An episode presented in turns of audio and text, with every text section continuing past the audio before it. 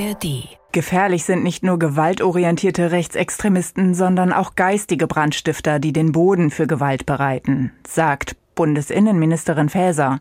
Sie reagiert damit auf Berichte über ein eigentlich geheimes Treffen von Mitgliedern der rechtsextremen identitären Bewegung, AfD-Politikern und Wirtschaftsvertretern. Thema soll unter anderem gewesen sein, wie eine Regierung Millionen Menschen, darunter Asylbewerber, Ausländer mit Bleiberecht und unangepasste Staatsbürger, aus Deutschland vertreiben könnte. Geheimplan gegen Deutschland. So überschreibt das Netzwerk Korrektiv die Recherche zu dem Treffen. Das Ergebnis der Recherche empört nicht nur viele Politiker anderer Parteien, sondern auch viele Medien. Ihr hört es gleich in unseren Standpunkten. Ich bin Diane Batani. Hallo. Für unsere Hauptstadtkorrespondentin Bianca Schwarz ist eine wichtige Schwelle überschritten. Sie sagt es so. Ich finde es völlig in Ordnung, politisch rechts zu stehen. Was ich aber nicht in Ordnung finde, sich ganz langsam zu gewöhnen an rechtsextrem. Dass die AfD Ausländer raushaben will aus Deutschland, keine Überraschung. Dass aber im großen Stil Gesetze geschaffen werden sollen, mit denen man deutsche Staatsbürger mit Migrationshintergrund aus dem Land vertreiben kann, das ist rechtsextrem. Und dass bei diesem Treffen zwischen Nazis und ranghohen AfD-Politikern sogar im Raum gestanden haben soll, dass man auch Deutsche ohne Migrationshintergrund aus dem Land vertreiben will, wenn sie sich für Flüchtlinge einsetzen. Das ist faschistisch. Die AfD hat in den letzten Jahren eins sehr erfolgreich getan. Die Grenzen des Sagbaren und die Grenzen des Denkbaren immer weiter zu verschieben ins Rechtsextreme. Gelingt es ihr, eine rechte Partei zu bleiben, ist sie in einer Demokratie willkommen. Mutiert sie immer weiter zu einer rechtsextremen Partei, müssen Demokraten sich verteidigen. Keine Toleranz für Intoleranz meint unsere Berlin-Korrespondentin Bianca Schwarz. Und jetzt ein Blick in Zeitungen. Nach Einschätzungen der Rhein-Neckar-Zeitung aus Heidelberg muss es Konsequenzen geben. Was bei dem Treffen diskutiert wurde, steht in direkter Tradition des völkischen Denkens der Nationalsozialisten. Nicht zuletzt erinnern die düsteren Fantasien auf gespenstische Weise an den Madagaskar-Plan von 1940 zur Massendeportation von Juden.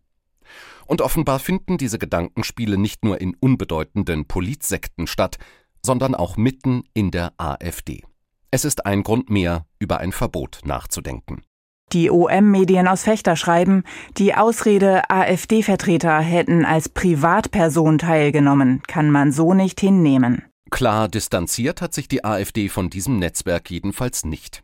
Auch dieser Fall macht deutlich, Wer dieser Partei seine Stimme gibt, wählt rechtsextrem und nicht einfach Protest, weil er andere Parteien abstrafen will. Das sollte gesagt werden, bevor später wieder irgendwer behauptet, er habe ja von nichts gewusst.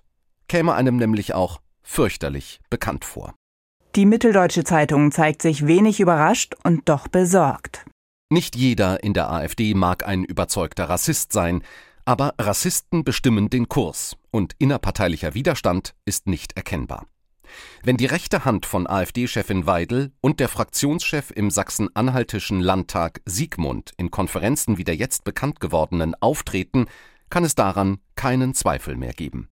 Für die Nürnberger Zeitung ist das Thema Remigration, also millionenfache Vertreibung von Menschen mit Migrationshintergrund, nicht neu. In Sachsen, Sachsen-Anhalt und Thüringen haben die Landesämter für Verfassungsschutz die Landesverbände der AfD bereits als gesichert rechtsextrem eingestuft. Dass Björn Höcke, der Spitzenmann der AfD in Thüringen, diese Einstufung quasi verkörpert, zeigen viele einschlägige Äußerungen des Geschichtsverfälschungslehrers, sind also gut und von ihm selbst dokumentiert. Dazu gehört auch die Ideologie der Remigration.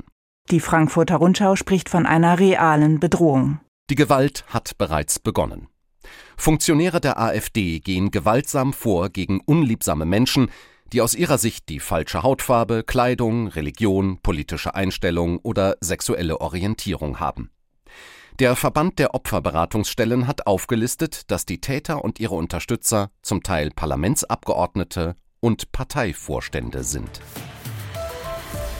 Und damit enden die NDR-Info-Standpunkte heute. Eine neue Folge kommt morgen. Ihr könnt uns auch abonnieren, dann verpasst ihr nichts. Tschüss und bis zum nächsten Mal, sagt Diane Batani.